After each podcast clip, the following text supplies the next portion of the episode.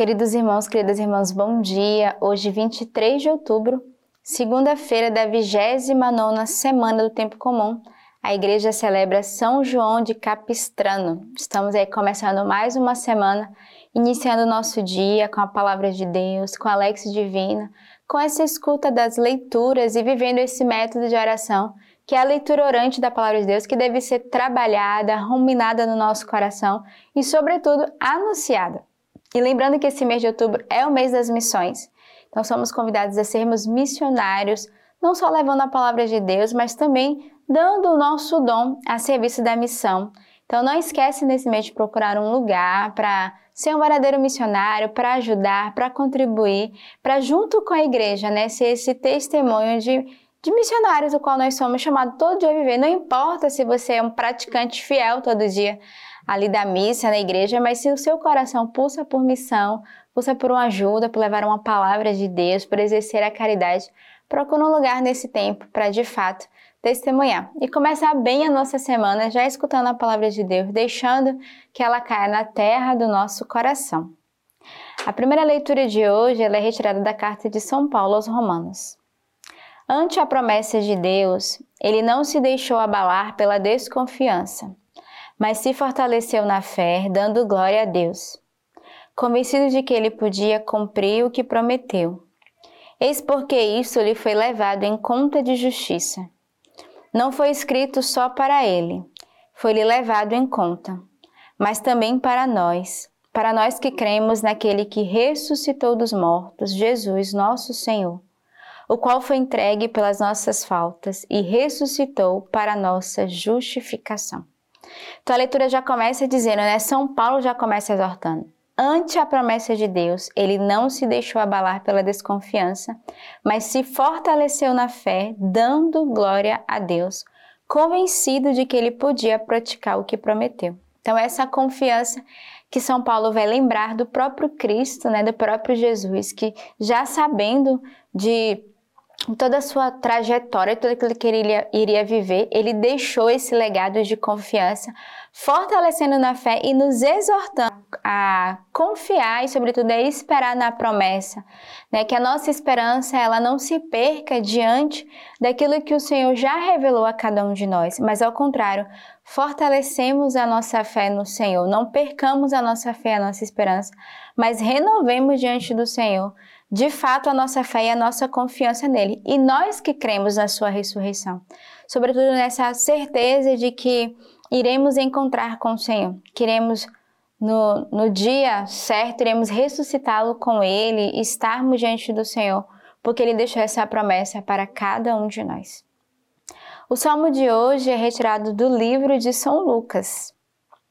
Suscitou-nos uma força de salvação na casa de Davi, seu servo como prometera desde tempos remotos, pela boca de seus santos profetas. Salvação que nos liberta dos nossos inimigos e da mão de todos os que nos odeiam, para fazer misericórdia com nossos pais, lembrando de sua aliança sagrada, do juramento que fez ao nosso pai Abraão, de nos conceder que, sem temor, libertos da mão dos nossos inimigos, nós os sirvamos com santidade e justiça em Sua presença todos os nossos dias. Então, o salmo de hoje, que é retirado do Evangelho de São Lucas, vai justamente falar dessa é, passagem do, de Simeão. Né? Simeão que vai é, também elevar esse cântico e que vai nos fazer é, recordar e fazer memória, sobretudo, da salvação do Senhor que libertou o seu povo e ele vai nos é, recordar que devemos lembrar da aliança sagrada e do juramento que o Senhor fez a Abraão, ao nosso Pai, que faz a cada um de nós. E Simeão que pode bem dizer ao Senhor pela promessa da vinda né, do menino Jesus no meio de nós. E o salmo de hoje vai nos fazer memória, vai nos fazer relembrar que o Senhor suscitou, né, através de Davi, mas não só no Antigo Testamento, né, nos tempos antigos, mas o Senhor é, suscitou e cumpriu a sua promessa. E para nós a sua promessa foi a vinda de Jesus e, sobretudo, o cumprimento da sua promessa, que foi nos libertar da escravidão do pecado ao qual nós nos encontrávamos. O evangelho de hoje é retirado do livro de São Lucas. Alguém da multidão lhe disse: Mestre, dize a meu irmão que reparta comigo a herança. Ele respondeu: Homem, quem me estabeleceu juiz ou árbitro da vossa partilha? Depois lhe disse: Precavei-vos cuidadosamente de qualquer cupidez, pois mesmo na abundância, a vida do homem não é assegurada por seus bens. E contou-lhes uma parábola. A terra de um rico produziu muito. Ele então refletia: Que hei de fazer? Não tenho onde guardar minha colheita. Depois pensou: Eis o que vou fazer. Vou demolir meus celeiros, construir maiores, e lá hei de recolher todo o meu trigo e os meus bens. E direi à minha alma: Minha alma, tens uma quantidade de bens em reserva para muitos anos.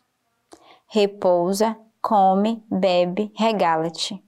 Mas Deus lhe diz: Insensato, nessa mesma noite ser-te-á reclamado a alma, e as coisas que acumulastes, de quem serão? Assim acontece com aquele que ajunta tesouro para si mesmo e não é rico para Deus. Então, o evangelho de hoje é uma pequena parábola que o Senhor vai contar, justamente para falar da do quanto nós devemos ser é, despojados, não devemos ter apegos. Ele vai falar aqui justamente de um rico que produziu muito, mas no final o Senhor vai pedir contas, né? Do que adianta tantas riquezas, do que adianta tantos bens, do que adianta, né, a ganância, mas se meu coração não é desprendido e eu não estou disponível, quando o Senhor vier, ele pedirá contas da minha alma, não dos meus bens, não da riqueza que eu ajuntei. E ele vai dizer isso no final do evangelho, né? Assim acontece com aquele que ajunta tesouros para si mesmo e não é rico para Deus. Então, daquela pessoa que é ambiciosa, que é orgulhosa, que guarda para si. Não que seja ruim ser rico, muito pelo contrário. Né? Eu creio que se o Senhor permite que pessoas tenham um poder aquisitivo alto, um pouco mais elevado, que possam é, não só desfrutar para si, mas ele vai exortar de fato a não acumular tudo para si. Aqueles que podem ajudar os, os que estão favorecidos, né, menos favorecidos, que precisam de ajuda. É para isso que o Senhor permitiu, né, o dom. É por isso que o Senhor nos exorta a dar o dízimo, a fazer a oferta, né, a de fato exercer a caridade, para que não acumulemos não só os bens materiais, mas a cada vez que nós aprendemos a a dar o que nós temos, o Senhor trabalha em nós um coração de humildade, de pobreza, de abandono. Então, muito mais do que a oferta material, é a oferta do nosso coração, é o despojamento de si mesmo que nos leva à intimidade com Deus e à santidade. E é isso que o Evangelho de hoje vai nos exortar. E neste dia em que a igreja celebra São João de Capistrano, ele é patrono dos capelões militares. Olha só, se você não sabia, hoje é dia de rezar por todos os sacerdotes que dão a sua vida, né, que exercem um serviço, um ministério que são militares, mas que dão a sua vida também para levar o evangelho nesses lugares que muitas vezes são desconhecidos da presença de Deus. Então, Capistrano, em Abruzos, é a cidade natal de São João, filho de um barão alemão, que logo se mudou para Perugia para estudar direito. Rapidamente fez carreira e tornou-se jurista e governador da cidade mas com a ocupação desta pela família Malatesta foi preso. É na prisão que descobre que o Senhor o chama. Assim, uma vez que sai, torna-se sacerdote da Ordem dos Frades Menores. Entre os franciscanos, João trata da pregação, da defesa da ortodoxia católica e da reforma da ordem por dentro. É a sua pregação, sobretudo no advento e na quaresma, que inflama as pessoas, provoca conversões e renova espiritualmente as populações que o ouvem. Nesse período, São João de Capistrano conheceu Bernardino de Siena, também frade franciscano, de quem se tornou amigo. Bernardino explica-lhe a sua particular devoção ao nome de Jesus, condensado na sigla IHS, que é Jesus Salvador dos Homens. Seria o próprio João quem o defendesse das acusações de heresia. São João de Capristano combateu das heresias e mentiras. Foi um combatente. Também está envolvido em desmascarar o fraticelismo, a prática de difundir doutrinas disfarçadas pela regra franciscana e declaradas heréticas pela Igreja. Por isso, São João de Capistrano é considerado um dos maiores reformadores da ordem e apelidado de coluna da observância. Ele também será responsável por combater a prática da usura. Então, olha só, um santo novo para cada um de nós, mas que com certeza foi muito importante para a nossa igreja, né? Ele que foi o combatente das heresias e da mentira e que teve a coragem, a audácia de combater e de enfrentar. Né? Então, peçamos esse dia a graça e a intercessão deste santo para cada um de nós, que ele renove com a sua intercessão o nosso coração e nos ajude a entrar numa verdadeira conversão. Tenhamos uma bela segunda-feira neste dia e que Deus os abençoe.